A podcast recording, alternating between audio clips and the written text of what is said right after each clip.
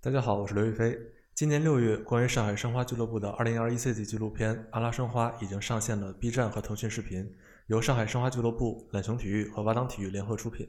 本期节目，我们找来了纪录片的制片人、懒熊体育 VP 张冰。他既是最开始提出拍摄这部片子想法的人，也全程参与了制作和大部分的拍摄过程。阿拉申花这个片子最开始想要学习的是亚马逊的足球纪录片系列 All or Nothing，最终的结果可以说开创了国内体育纪录片的一个先河，但是显然也跟目标有一定的差距。通过这期节目，还没看过纪录片的朋友可以把它当做一个介绍，但如果你已经看完了阿拉申花，那这期节目也可以给你带来更多拍摄的细节和幕后故事。欢迎收听。呃，如果跳脱出嗯一个，比如说懒熊内部人的视角，把我当做一个完全观众来看的话，我个人感觉这部片子是跟国内之前的体育纪录片有一些比较明显的差异的。因为其他的片子，无论是之前看过一些 CBA 的，还有包括中甲联赛有自己的宣传片，更像一种官方的口吻来讲自己的故事。但这回能比较明显的感觉到，我们是想以一个第三方的口吻来讲这个事儿的。我觉得两方面吧。首先说，就是为什么我们会开始想拍这个片子？其实，呃，直接原因就是看到了国外可能这两年有一系列这个体育纪录片，尤其是以这种体育联盟、体育俱乐部为主角的系列的纪录片的诞生。比如说大家比较熟悉的这种《All Nothing》孤注一掷，嗯，然后包括奈飞这边拍的关于 F 一的这个《Drive to Survive》DTS，实际上是一个趋势。当你看到这些优秀纪录片，尤其你平时比较关注这种纪录片的这种呃内容形式，当你看到这些好的这些东西在你面前呈现的时候，你也会觉得为什么我们不能拍一个？其实有一个细节就是，当我看到呃《All Nothing》这个东西出来之后，尤其是热刺那一季、穆里尼奥那一季的观感特别好，我也会去研究它这个东西怎么拍的。当我看到一个细节，就是他们。用了二十五台遥控的摄像机，六十六个遥感的这种隐藏的麦克风去拍这么一个片子的时候，当我看这个数据，包括他们技术细节的时候，就是那种创作吧，或者这种，呃，我也想做这么一种创作欲被激发了。就是我觉得，如果我们可以的话，我们为什么不去做同样的东西呢？当然，同时呢，可能赖琼这边当时咱们也是想去做这么一个视频的这么一个项目。当时其实我们的规划是。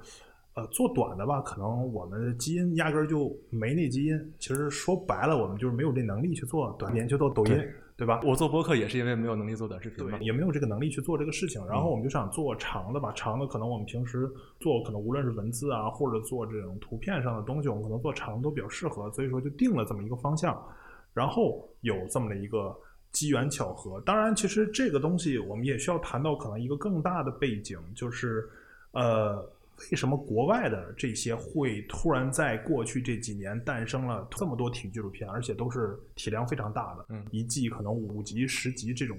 纪录片。其实这个更大的一个是国外这些体育资产，可能这些 IP 方突然他们意识到了自己属性上的一种拓展，就是这些俱乐部他们突然意识到自己完全可以作为一家媒体公司存在，而不是作为一家那种我仅仅是比赛为了呈现存在这么一个体育的这种。公司啊，或者个体，因为他们会参照，比如说迪士尼、漫威、皮克斯，他们其实每一家都是一个媒体公司，因为他们都有自己的 IP，有自己的制作能力。制作能力是什么？就是他们会有整个的这个俱乐部的球员这一支球队，他们就是内容生产的这种内容，然后他们自己有这个整个英超联赛。那其实本质上它就是个内容生产方，一年可能三十多场比赛。然后几十场比赛这种发生，其实内容就是自然产生了。而且在过去几年，一个巨大的变化就是整个全世界的，尤其流媒体平台、新媒体平台，无论是这种奈飞、亚马逊，还是这种也过去曾经已经有了 YouTube，包括 TikTok，也包括 Twitter，包括 Facebook，各式各样这种平台的出现，让这些 IP 方或者这种俱乐部，他们作为一个媒体公司，它有了一个非常好的渠道。那么我内容制作渠道我全有了，那我不就是一家？媒体公司嘛，嗯，这个东西我完全可以掌握在手中。过去他们比如说生产内容，他们需要通过英超联盟跟电视台谈判，他们的这种比赛，他们的内容才会有人去买，而且这个谈判权不在他们手中。就是说白了，我需要通过我的好成绩去努力，去拿到可能更多的这个公司，就是英超公司给我的一个分成。嗯，那么现在我不需要了，我可以直接去做好内容，直接卖给我的平台，通过我的渠道直接卖给平台，谁愿意采买。比如说，举个例子，像上个赛季，就是马上大家应该看到新一季的这个 All Nothing 是阿森纳。对，呃，亚马逊应该是付给了阿森纳这一年付给了一千万镑，嗯，一千万镑已经很可观了，一个小小的项目就可以给他们带来一千万的收入。嗯那么其实这个也能看出来，这样的一个片子或者这样一个新的媒体产品对于这个俱乐部可能财务上的一个增加，嗯尤其是其实还有一个隐性的，就是如果按这个俱乐部收入的结构来讲的话，它可能会归结到版权那边，嗯就是媒体收入那边。但是实际上，你像在这个片子里，他拍到了什么？拍到你是球衣的赞助商，嗯是你训练场的所有的赞助商的权益。这个东西实际上它本质上是实现你的商务权益。当你有这么一季这么大的一个露出的时候，你说哪家赞助商不愿意参与其中呢？嗯，它实际上激活的是你的这个商业上的很多想象空间。所以说，可能过去啊、呃大家可能就是在 TikTok 上，可能国外界就会在 TikTok 上，或者是在中文媒体上，简单的做一些简单的内容。那么他们现在其实把这个呃越来越重视自己内容，把自己作为一家传媒公司，自己的内容可能产生的更多更高质。这也是整个这个国际俱乐部这些国家大的俱乐部包括联盟越来越重视高质量媒体产品的一个重要的原因。这也是我们其实看到了有这个趋势，我我们觉得我们也想尝试做一下。对，其实刚才你说的有两个，我觉得很有意思。一个是俱乐部把自己做成一个媒体公司来输出自己的内容，另外一个是他可能把这个纪录片当成一个给赞助商增加权益展示的一个渠道。这个就非常能解释他拍这个的目的，因为我们可以看到，尤其是在热刺的 All or Nothing 那个系列里，其实是有很多呃，在传统看来可能是队内的一些负面的一些新闻，比如说球员之间关系不好。但是如果把它当做一个展示的权益来讲，它在舆论和商业收入这个平衡，它就能取得一个比较好的结果。这可能是国外拍这个的目的。但是在我们和申花合作这个项目，你们也是参考这样的一个价值取向吗？其实这样就是当初有这么一个契机呢，也是呃咱们这边当时一个峰会吧，算是我们把整个视频项目展示出去了。其实当时正好申花的这边的这几个呃他们的商务公司的负责人房总在，然后他就听到这个，他们觉得非常感兴趣。实际上他们找到懒熊这边来拍这个片子呢。很大的一个原因就是，他们也想拍出不一样的东西。他们有一个非常明确的，就是我不太想要那种常规意义上一个俱乐部的这种我宣传我自己的这个逻辑。宣传片儿，呃，对，就是因为我们常规意义上，我们看到之前，比如说电视台或者是很多这个机构制作的这种嗯关于体育俱乐部的片子，它更多的像是一个品牌宣传，呃，甭管体量多大吧。其实他们是非常明确的，我不太想要这个东西。呃，这个多提一句，就是他们其实申花这边他们的整个现在的商业化的思维结构也不太一样，他们有自己独立的这样商业化运作的公司。实际上，他们有很多的这种外部的这种无论媒体产品啊，还是商业产品，都是想通过更市场化的这种运作方式，嗯，就是更现代化。这一点我觉得是一个呃，算是走在中超俱乐部的一个前面的一个东西，所以说才有了这个契机。就是我的我们当时是把我们的这种呃做这个项目的。缘由就刚刚我讲的这个，无论是对国内外这种观察，包括我们想做的东西说给他们听的时候，他们也很兴奋，觉得 OK。呃，即使可能懒熊这边我们在纪录片这上面几乎没有经验，对，但是可能他们，因为他们平时也是我们文字那边的这个长期的用户嘛，所以他知道我们对于内容质量上的把控，包括我们的取向是什么，嗯，那他们会非常有兴趣。然后我们在比如申花这边接触过后，我们也会找到其实像当蛙这边。在国内做这个足球纪录片非常有经验的这个团队，我们一起来合作做这个东西，其实也是希望能找到可能国内最好的这种制作的顶尖的团队，一起把这个东西做好。然后当蛙这边其实也对我们的理念非常认可，他们也想做同样的事情，对，所以促成了到最后有这么一个片子出现的那个机缘。嗯，你们也说了，像呃，不管是我们还是申花方面，包括当蛙，都想做跟原来国内体育纪录片不太一样的这种风格。那你们觉得原来国内体育纪录片，如果用几个标签来概括的话，大概是什么样的？那如果我们想做不一样的话，我们这个片子，呃，可以给大家简单介绍一下，是想讲一个怎么样的故事？呃，其实这个该从呃哪儿说起呢？就是我原来跟国内可能一个特别有名的纪录片厂牌的，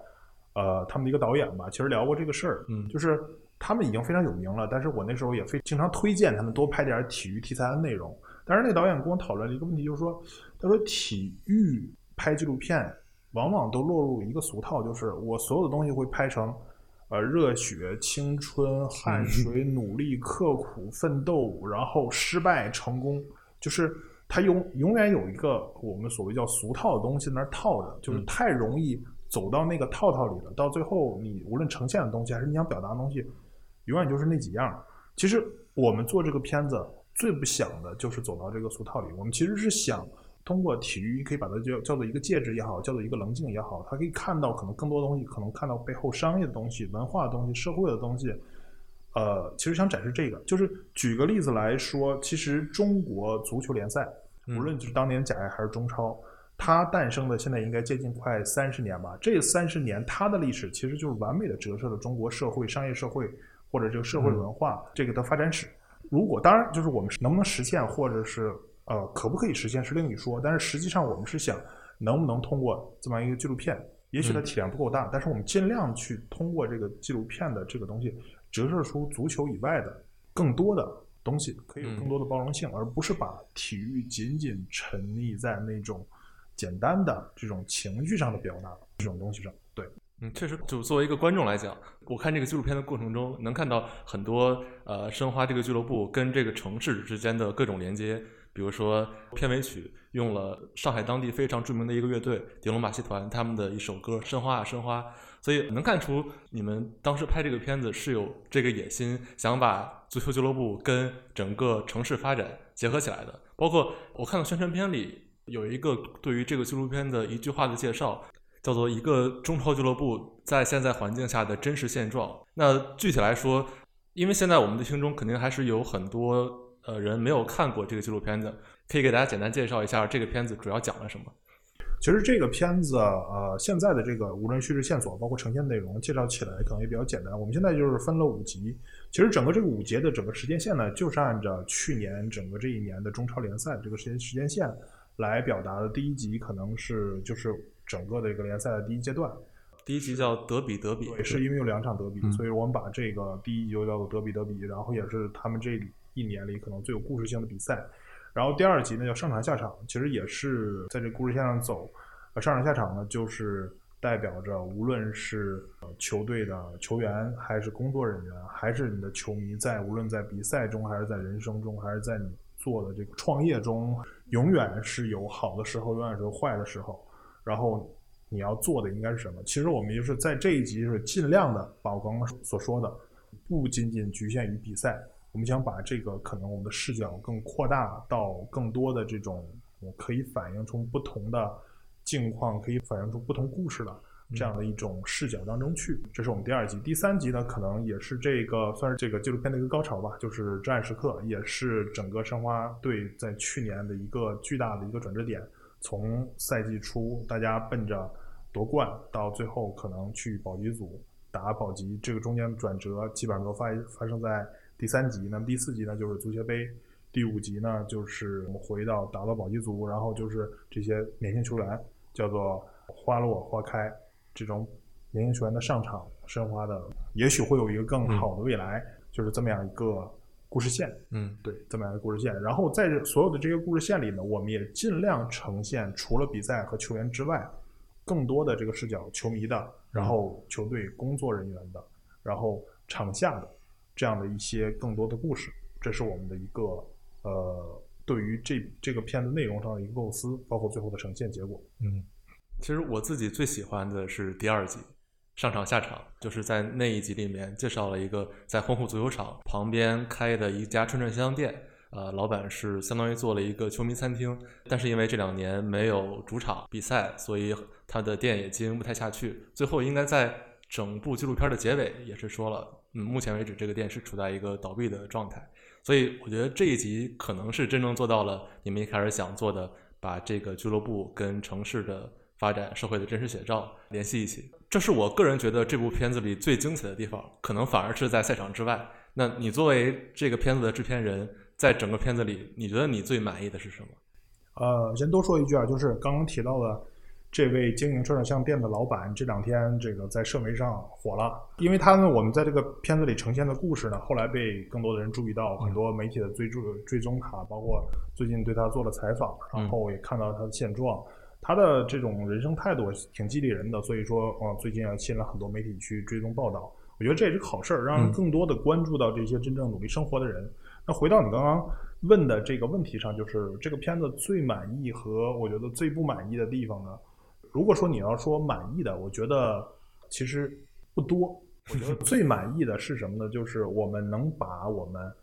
呃拍到的东西都尽力了呈现了出来，嗯，这是我们比较满意的地方。呃，所以说是在剪辑上，申花这边对于呃整个片子没有太多的说干预，或者说提出自己的想法。呃，是的，我觉得这个我们可以呃说，就是申花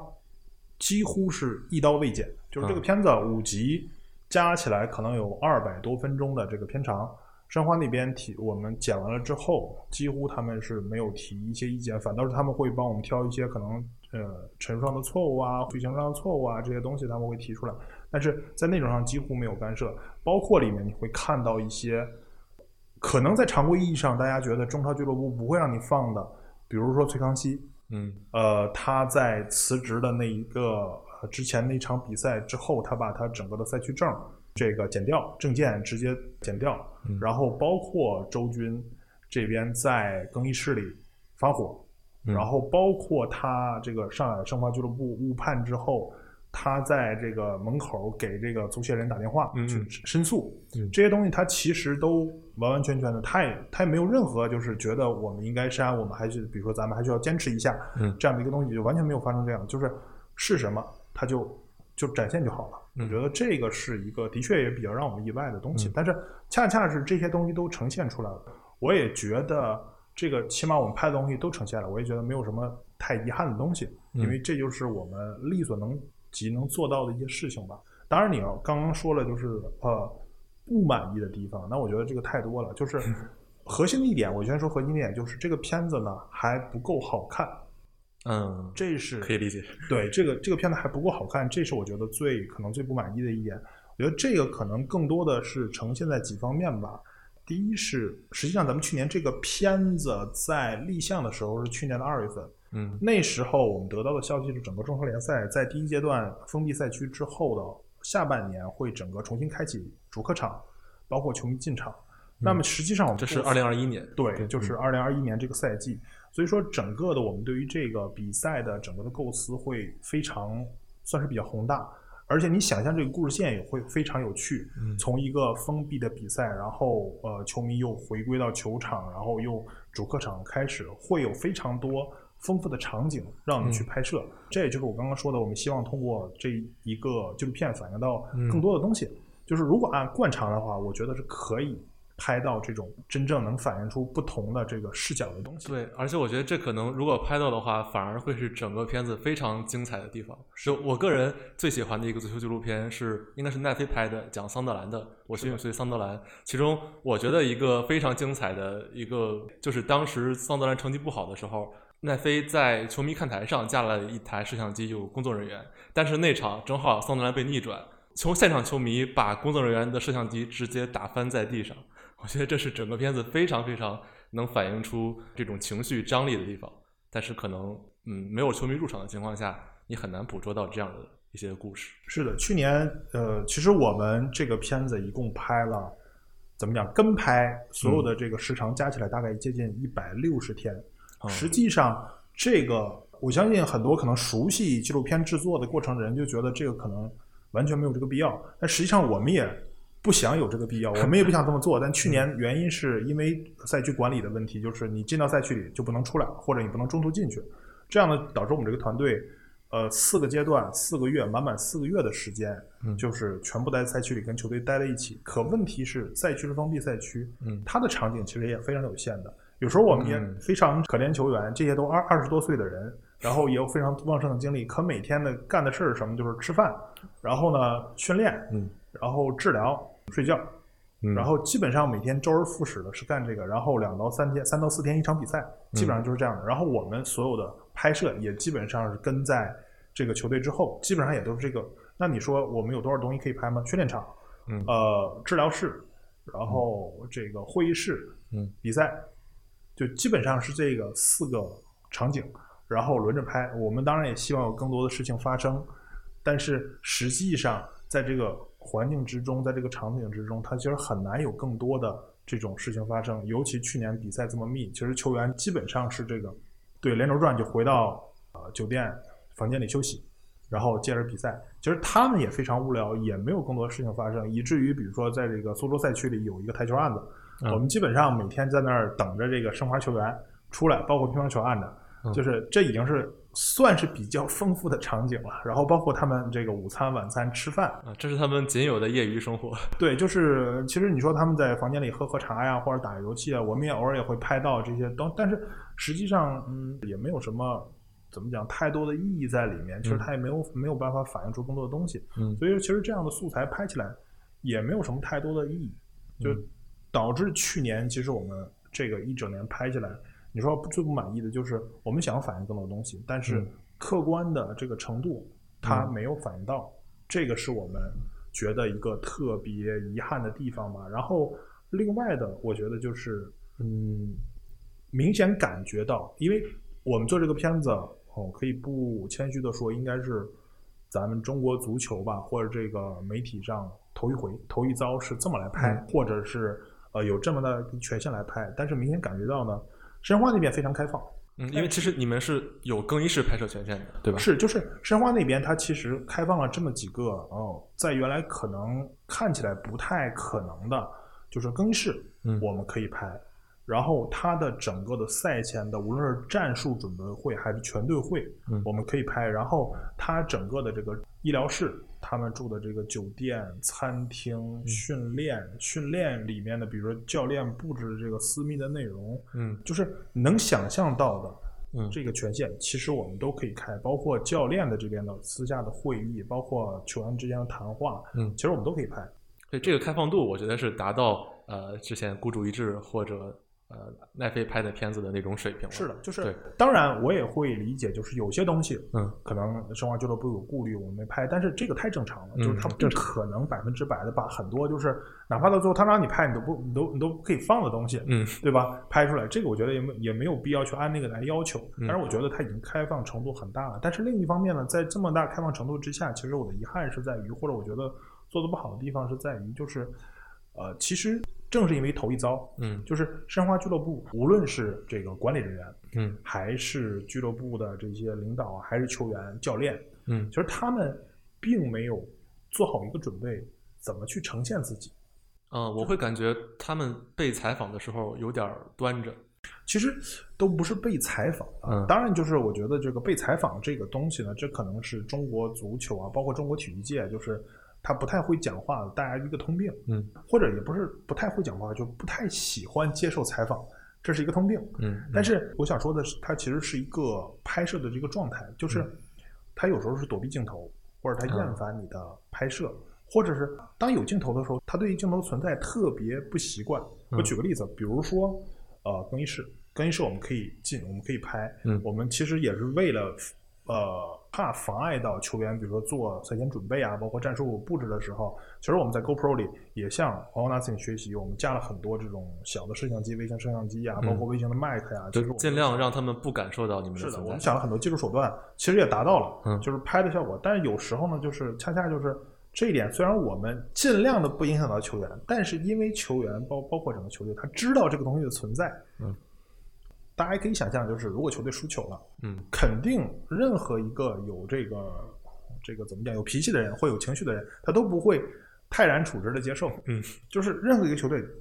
可能大家会这个互相指责呀，或者是互相来讨论这个问题啊，大家都有情绪嘛。赢球嗯可能大家欢呼，输球呢大家可能到最后都不爽，嗯他肯定有情绪要发泄的。正常情况下，所有俱乐部赛后都是这样的。嗯但是我们拍的时候，其实大家正是因为知道这个东西存在，他怕被拍到可能自己觉得不好的一面。但是其实有时候呢，这个东西我觉得是一个自然而然，它应该让它发生。嗯我刚刚举的可能仅仅是一个例子，其实还有很多其他的例子。就是这个片子我们剪完之后，因为申花人也全部都看了嘛，他们实际上无论是领导，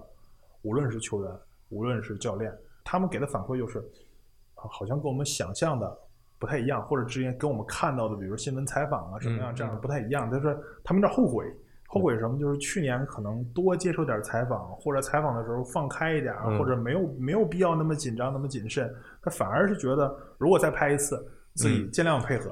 对，表现的会更好、更自然。呃是，就是他们，因为他们没经历过，就包括嗯跟他们聊也是，就是大家都没有经历过这么样一种在这个有限的时间之内一直在跟着他们拍这个东西，他们也没有经历过这么贴身的拍摄。嗯，对，就是然后有这么多机器，可能比如说一更衣室里，我们大概当时是架了四台 GoPro 嗯和一台这个就是游机在在拍，所以说整个这个东西他们也是有点儿这个不适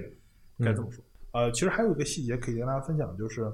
我们当时为了，因为我们已经发现，比如说这些球员或者有这个预计，就是这些球员或者是我们的队伍呢，对于这种拍摄可能会有种戒备心理，所以说我们当时提前呢也跟这个球队商量好，我们要了他们整个整个的这个申花的，无论是这个训练呢，还是平时的这套装备，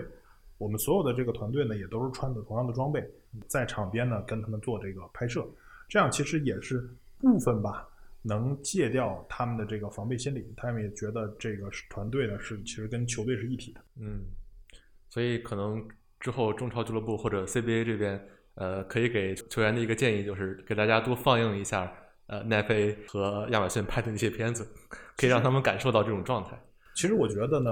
呃，一是你说的这个，嗯另外一个，其实我想在这儿举一个小的例子，也是我对这个就是这样的一个变化的一个直观感受。其实大概在呃四年前吧，就是嗯懒熊这边有一个机会去服务可能国内最顶级的一个电竞联盟，嗯他们其实当时呢是找我们去给他们所有的这个联盟里的这种电竞俱乐部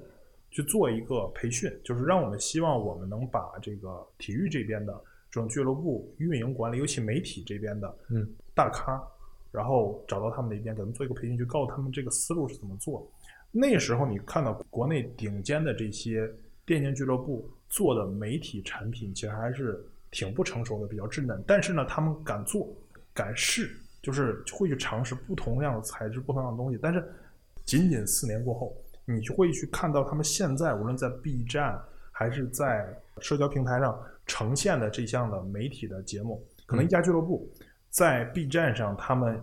一周会有三到四条节目线呈现，嗯。就是每一个产品线它的这个内容都是非常不一样的，实现不一样的目的，而且最重要的是里面会非常照顾到赞助商的权益去怎么呈现，有不同的层级，这是一个巨大的进步。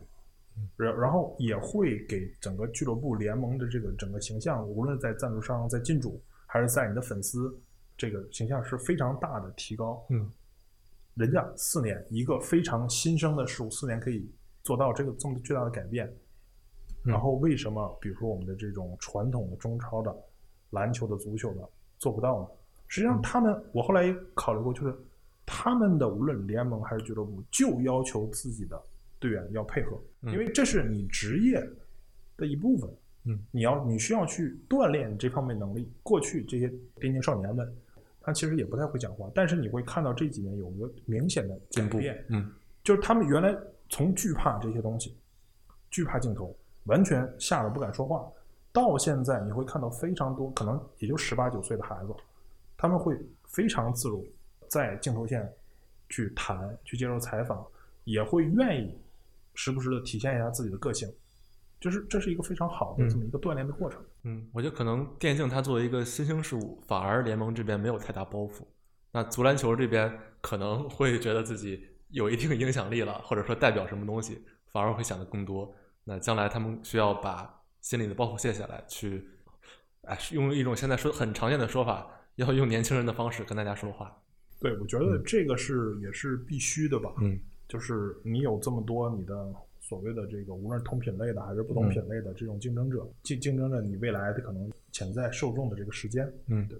对，关于这个纪录片儿，其实有一个呈现的点，我不确定在你看来是满意还是不满意，因为就是申花的俱乐部的总经理周军，他在整个纪录片里，我认为是表达最嗯最开放，或者说话最多，呃 戏份最多的一个人。尤其是可以看到，在比如说球队训话之类的各种场景，他的发言或者说影响力是比主教练崔康熙还要高的。就在我们作为一个球迷的视角来看，这可能会让大家觉得是不是抢了主教练的威风，或者说你当权威的话，队里可能就没有权威了，会有这种感受。你们作为一个拍摄方来看，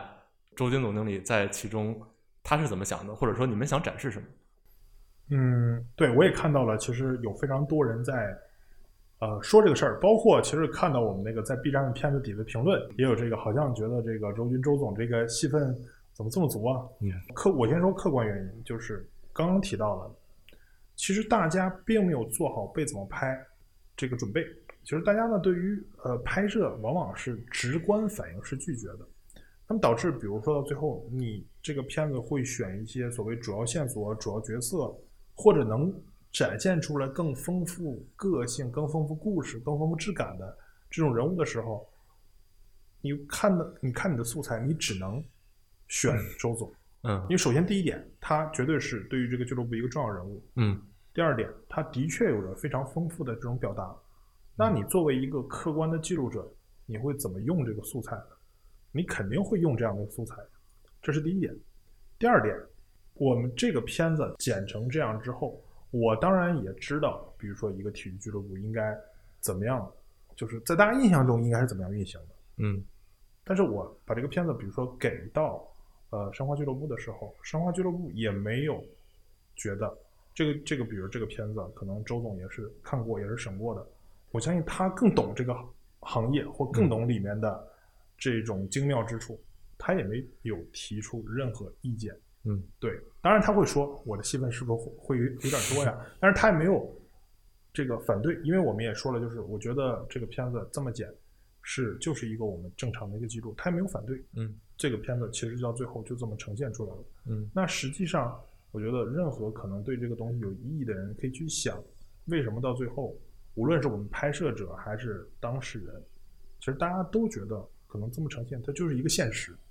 那当然，这个还会说到第三点，就是很多人在谈论纪录片的时候，他会去谈论，就是纪录片到底应该怎么拍？是你因为有的纪录片，它就是尊重一种我拍到什么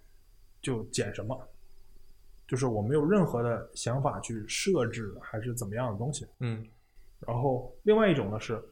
呃，我知道这个事情是它发生，但是我没拍到，我需要他去瞧，去去演一下，这也是一种客观记录，因为那个东西的确他他做了，但是只是在我们没有拍到。啊就是这两种呢，一直是可能纪录片这个行业一直大家在争论到底应该怎么拍。当然了，我们不是专业的这种纪录片团队。其实我的一个思维就是，在忠于客观、忠于真实的情况下，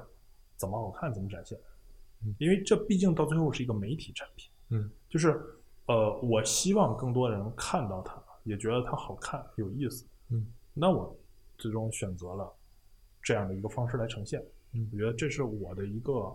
想法。嗯对，还是那个，就是这个东西，我刚刚也说了，我的遗憾就是这个片子还不怎么好看，我仍然想把它做得更好看。嗯，所以说，这也是我的一个目标，我们的一个目标，所以会这么处理。对，其实无关褒贬就是一个记录嘛，纪录片的主题就是记录。那如果这个片子里有更多人，他的形象能像周军一样丰满，可能这是更好的效果。是的，就是我相信这次大家看到这个片子呈现，就是即使可能这个它呈现的可能是有一些负面的东西，但是只要当事人不反对，我们也愿意把这个东西呈现出来，因为这就是最真实的一面嘛。嗯，对对。那刚才说的是整个片子里你满意和不满意的地方。那在拍摄的这个技术角度之外，你接触申花队，包括接触足协啊、中国足球，还有什么比较印象深的事儿吗？呃，其实挺多的吧。我觉得，呃，我们从大环境上来讲吧，就是从足球这个，先从这个层面来讲，就是实际上也蛮让我意外的。就是虽然我原来咱们这么这么多年，呃，在懒熊也干了这个体育媒体啊相关的这个产业，但实际上，当我们进到这个赛区里，因为我们就拍纪录片嘛，我发现实际上赛区内就有三家体育媒体在跟踪，当然他们持权的这种体育媒体。跟踪整个联赛的报道，当然赛区外面呢，会离非常近的地方会有叫绿区的地方，会有一些啊其他的媒体在，但是那个媒体其实数量也非常非常少，就是可见让我感慨，就是可见现在对于足球的关注度有多么低。就一个中国顶级联赛的比赛，只有三家媒体在里面报道。是，就是呃，虽然这里有可能疫情管理的嗯原因，但是也不至于这么少。嗯或者绿区的起码也应该非常多，但的确你可以理解，这是一个可能中国足球的低谷，嗯，关注度太低。我觉得这个呢是这个第一点，然后第二点呢是从这个足协那边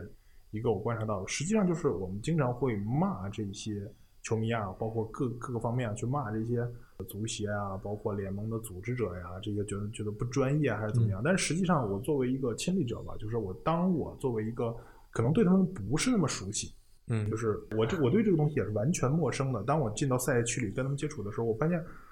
他们中的绝大部分人都是想把这个事情做好，也都非常专业，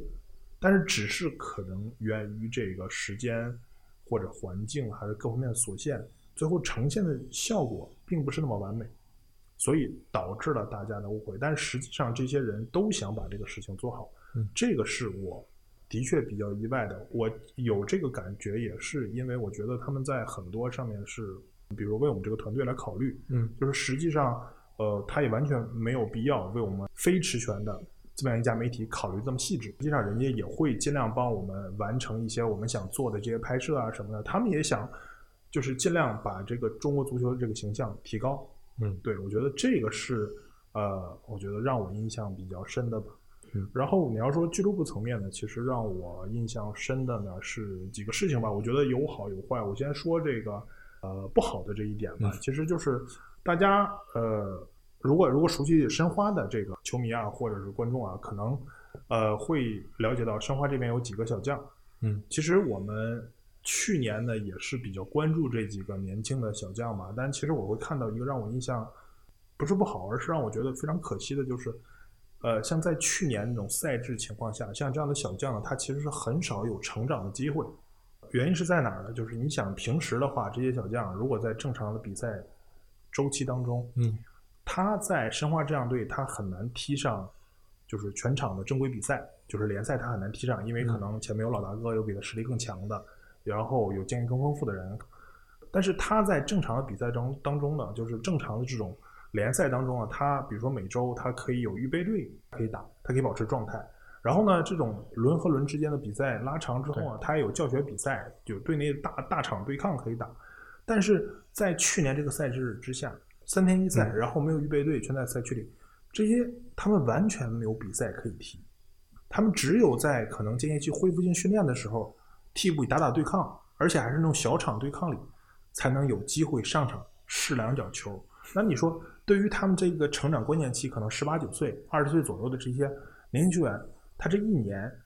呃，说实话，就我一个不专业的人来讲，他可能就算荒废了。他没有没有比赛，这也不是俱乐部的一个问题，这是客观条件限制的。比如说刚去年的这几个呃小将，什么汪海建、何龙海，你像汪海建今年。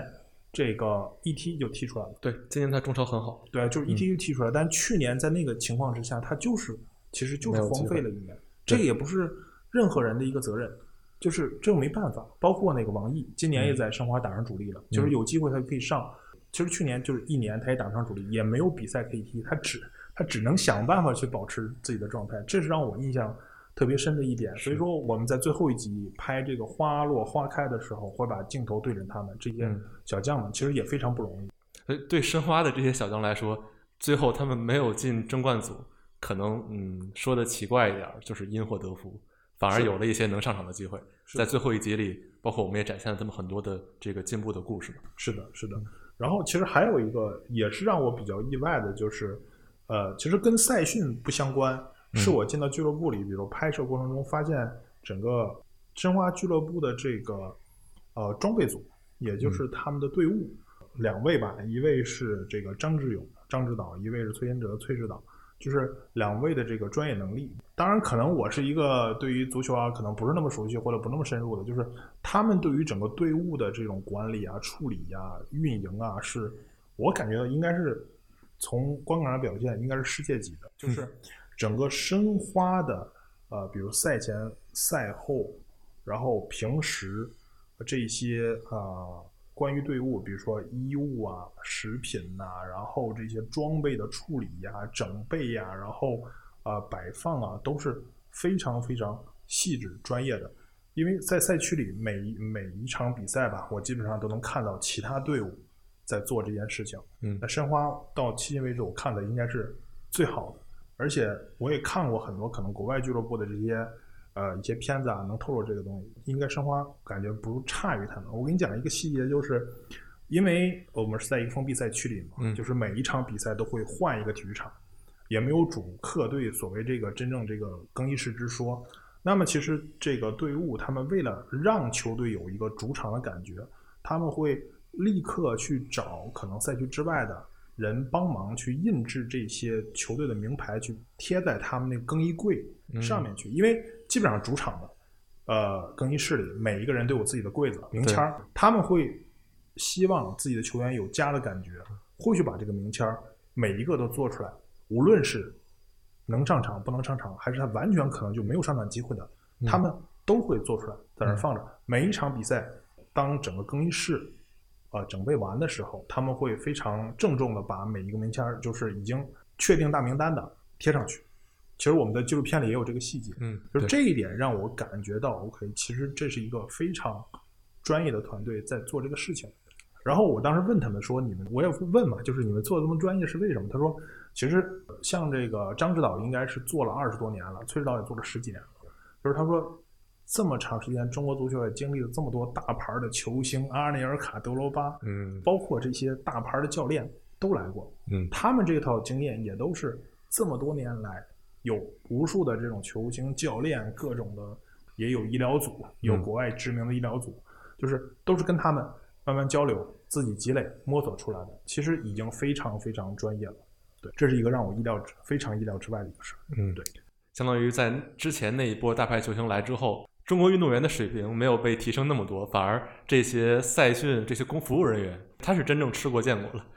其实我觉得这也说明了一个问题，就是呃，任何这些经验。无论是可能赛训的，还是这个支撑一个球队运营的经验，其实积累下来都是财富，只是你愿不愿意去真正慢慢的去梳理。那么这个财富其实就可能留在了申花这个队伍团队身上。那么他未来可能，比如说张指导或崔指导再把这个东西传下去，那申花这个底蕴可能一支球队的底蕴，也就是在这种细节之中能体现出来。嗯。我们现在可以再回到呃整个纪录片的这个事儿，在拍摄剪辑之后，这个片子面临的一个问题就是上线嘛。其实我也了解到，我们这个片子从呃剪辑完成到上线，其实也费了一些波折。最后是在哔哩哔哩和腾讯视频都能看到。那在这个上线采买的过程中，这些平台对于这个纪录片是什么样的态度呢？该这么说吧，就是其实去年这个是这个项目立项，大概是可能去年的一二月份。嗯立项那时候，我们对这个片子的预估是要比现在采买的时候，这个片子态度是乐观的多得多。其实这个也是我们经验不足吧，就是当初完全没有想到，一年之后中国足球的整个大环境会变得如此的混乱和就是处于如此的这这种低谷。嗯，就是一年之前我们没有想到，在这一年里，由于可能疫情仍然没有就是恢复主客场的，有这么多的这个投资方。会放弃对这个俱乐部的经营，或者他不再不再玩了，这是一方面。然后另外一方面呢，又因为中国可能在十二强赛里这个成绩不好，虽然就是没有人会预想中国会冲出会打进世界杯，对，会打进世界杯，冲出十二强赛。但实际上，呃，可能是各种情绪的叠加，反而这个在去年年末到今年年初，恰恰是我们这个片子。往外售卖的同一时间段，整个的这种对于足球的这种负面情绪的爆发，尤其是男足，对，也让呃各方面吧，对于可能足球内容，尤其这种男足足球，中国中国男足的这样足球内容的一个特别谨慎。对，因为之前可能前几年的时候，哪怕国家队成绩没那么好，但是中超是红火的，这些中超背后的公司也是在各个方面都是非常有影响力的企业，所以可能现在。国家队也不行了，这些俱乐部也没人管了。是的，是的，就是，呃，其实这是也是我们一年前做的时候完全没有想到的一个呃问题吧，就是它可能会一个低谷。但是还好的是，我们现在起码有呃两个平台愿意来来呈现，来跟我们一起合作呈现这个内容。我也觉得这是首先感谢腾讯视频这边和这个哔哩哔哩这边，嗯，两家的这个对我们的这个。呃，纪录片项目的这么一个支持，嗯，我觉得也特别不容易吧，在整个大环境这么不好的情况下，仍然愿意来呈现这个片子，嗯，当然，其实这个片子呢拍出来之后得到的反馈，它可能也是呃跟我们呃最开始预想的不一样。实际上，这个片子在售卖的过程中啊，包括大概今年年初那几个月的这个过程给我们一个打击，就是我们也觉得可能这个片子也就这样了。但是实际上，我们当我们把这个片子放完之后，会有非常多人来问，无论是中超俱乐部，嗯甚至于 CBA 那边，甚至于可能联盟那边，包括就是利益各种利益相关方，他们也会问你们还不会会不会再拍？对，会不会呢？当然，这个问题呢，就是又涉及到另外一个问题，就是这个呃，我们必须要面临现实，投入产出。嗯，就是当然这个片子我们肯定是投入，无论在人力上还是在这个资金上都是不菲的。嗯，这个肯定我们不回避这个问题。那么实际上，我们接下来也要面临，就是我们再拍的话，可能需要把这方面也考虑好。我们当然愿意再去拍摄这样的纪录片，而且我相信有了这么样一套经验，嗯呃，我们有着一年一百六十多天完全跟拍的经验，包括跟这个球员、跟俱乐部打交道的经验。可能在我不知道在现在在中国国内有没有团队有这样的一个实操经验。那么，我觉得如果有人找到我们，双方有共同的这个目标，我们可能愿意再拍。这个无论是足球的，还是篮球的，还是很多可能更多的这种，我们肯定愿意。包括嗯我们现在也在去接洽，在沟通一些更多的主题，看看就尝试有没有拍摄的可能。嗯，因为我们也说到，不管是中超啊、CBA，还有其他方面，都有一些俱乐部也提出了继续呃尝试拍摄这种合作的一些想法。那如果将来我们还有这种拍摄计划的话，在准备上，或者说你觉得这次能总结哪些经验，或者说你对这些潜在的合作俱乐部有没有什么准备方面的建议？呃，我觉得就是未来有这方面打算的，无论是俱乐部啊，无论是联盟啊，还是想被拍摄的这种赛事啊什么的，就是大家第一点就是千万别把这种片子当成自己的一个宣传片来拍。嗯，就是我相信大家如果看了国外的这个呃《Drive to Survive》啊，还是这个《All Nothing》啊，无论他们那个桥段是这个咱说桥的，就是演的一种真实桥段，还是真实记录的，那个东西，我相信他们没有人把那个东西当成一个宣传片。我一定要把表现我好的一面，嗯，来就是我相信，比如说大家经常说这个现在《Drive to Survive》，大家觉得是电视剧，嗯就不是像一个其实纪录片。但是我相信那些东西也都是他们常规发生的，然后他们也愿意把那个不好的那一面，就是可能丑陋嗯、争斗、激烈的那一面表达出来。我觉得这是一个呃，国内现在起码这些俱乐部里一定要做好的一个心理准备。对这个东西不是为给你拍这个宣传片去的，这是我觉得第一点吧。嗯，是，呃，对，这儿我补充一点，因为会看到很多人在之前，不管是豆瓣啊或者 B 站的评论区，会猜测是不是本来想拍一个夺冠纪录片的，结果成绩特别的差。其实这我就可以联想到我刚才已经提过的桑德兰那个纪录片，那个纪录片本来是想拍桑德兰降到英冠之后冲超的的一个过程，结果反而拍摄出来是从英冠又降到了英甲，结果第二年英甲冲冠又失败。其实它的这个竞技过程完全不是拍摄一开始想要展示的，但正是因为这样一种反差，拍摄出了它最真实的这个俱乐部向下坠落的这种感觉，反而是这个纪录片能成为一个经典的原因。而且并不是所有呃赢了或夺冠的故事能吸引球迷，这种更有曲折性的故事可能能吸引更多人。我说我自己的例子，我玩一个游戏就是足球经理 FM，呃，我现在带的最多的队就是桑德兰。我在游戏里最大的梦想就是把桑德兰带回英冠，再带带回英超。呃，如果完成这个事儿，我认为比我带领任何一个豪门夺冠都有意思。所以你好巧不巧，看了这个纪录纪录片之后，反而让我这样的人会对这样一个可能在英国次级联赛打拼的俱乐部会有一些关注度。这也是纪录纪录片的一个目的吧。对，其实你刚刚提到这点，我多说一句啊，就是，呃，刚刚你提到了，就是给这些呃俱乐部有什么建议呢？就是有些小俱乐部，我们所谓的说可能规模呀，包括这个城市啊，它它并不见得是北上广深这样的大的城市，包括所谓的中国的可能这个申花啊、国安这样的大俱乐部，嗯那实际上就是他们也可以做，只要你把内容做好。比如你刚刚说的桑德兰，嗯它肯定不是豪门，嗯对，所以说就是他们认为可以做做这样纪录片，只要你把内容做好，肯定会吸引更多人来看。我觉得这个是一个呃需要特别来说的点吧。呃，我觉得最后呢还有一点想跟更多的这种金主也好，可能未来潜在赞助商也好吧，就是包括可以出资金的人，就是多拍体育纪录片。这个当当然也不是因为我们是这个利益相关方，我去来这个让他们来多投入资金，更大的一个点吧是体育纪录片相对于其他纪录片来讲的话，体育是一个搭好的故事框架，可以让你去做非常丰富延伸的这么样一种的内容素材。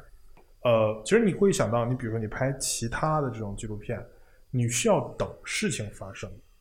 如果你等到事情发生呢，你可能拍了一堆素材，你需要想尽办法去组织你的素材，把它编成一条故事线。但同样，这种困难在体育里是很难遇到的。体育是有固定的赛事，有固定的人物，有固定的这种主体的。比如说，你一个公司还有一个组织的架构，他们有非常丰富的人物关系，这些东西不用你去费心，再去来组织他们之间的关系。你需要从这些已经非常丰富的这些结构里去挖掘更更好的故事，更好的故事线，把这个东西讲好，我觉得就很好了。那其实它是要比很多其他这种呃记录素材啊或者内容的内容这种素材主题要容易很多，嗯，而且呢，我也说了，就是如果你抛开呃这种仅仅是热血呀、激情啊、胜利、失败这种主题的话，它也会给你反映到更多的这种社会的现实、人生的现实，对吧？有非常丰富的维度。嗯，其实我们这个纪录片拍完之后。呃，不管效果如何吧，可能有的人觉得它还也是已经是一个非常积极的尝试，那可能也有的会觉得整体呈现有一点点的平。但我觉得一个非常重要的效果就是，它相当于给拍中国体育俱乐部的纪录片打了一个样。之后的片子可能看到这个之后，会给大家一些启发，这个东西该怎么拍。反正有这个片子，我觉得一个好处是什么？就是所有想有这个想法的俱乐部，现在有一个标杆或者有一个。这个台阶儿的，你知道，如果你要这么拍的话，你怎么做可以更好？嗯，就是比如说，你你也惧怕你的球员、你的教练组不配合或者做不好，那就让他们练吧，把这个可以平时有一些这个锻炼，或者可以拍一些小节目，对吧？就拍一些平，比如说平时更衣室的呀、训练场啊这样的节目，其实可以锻炼他们的整体的媒体能力。那未来你拍这个东西的时候。可能整体的呈现就会更好，因为你有一个样在这儿了。就是如果你觉得我拍的不好，那可以，我们未来比如说共同努力，或者你那边也是做做好更好的一种准备吧。对，嗯，那到最后我们其实这期也说了挺多关于整个纪录片拍摄幕后的故事。那还是欢迎我们的听众，呃，如果有兴趣的话，可以看一看这个纪录片。一共五集，我觉得基本上是做到了，嗯，在中国足球最低谷时期，也包括疫情期间，对于中超俱乐部一个非常真实的写照吧。现在所有五集节目已经上线完了，大家可以在哔哩哔哩看到，然后我会把整个纪录片的链接放在我们的 show notes 里。当然，如果你是腾讯视频的 VIP 的话，也可以在腾讯视频看到。如果你看完觉得这个纪录片还不错，也欢迎推荐给你的球迷朋友，或者说其他对中国体育感兴趣的朋友。感谢你听到最后，在这儿宣布一个消息：经过近三十期节目的准备，鹰眼时间终于要开始做听友群了。我们希望能结识到热爱体育的朋友们，也希望能听到大家更多的关于我们节目的建议。啊，如果有可能的话，我们也希望能帮大家找到更多能一起参加线下运动的朋友。欢迎微信搜索拼音鹰眼时间加入听友群，用体育认识更多的伙伴们。大家下期再见。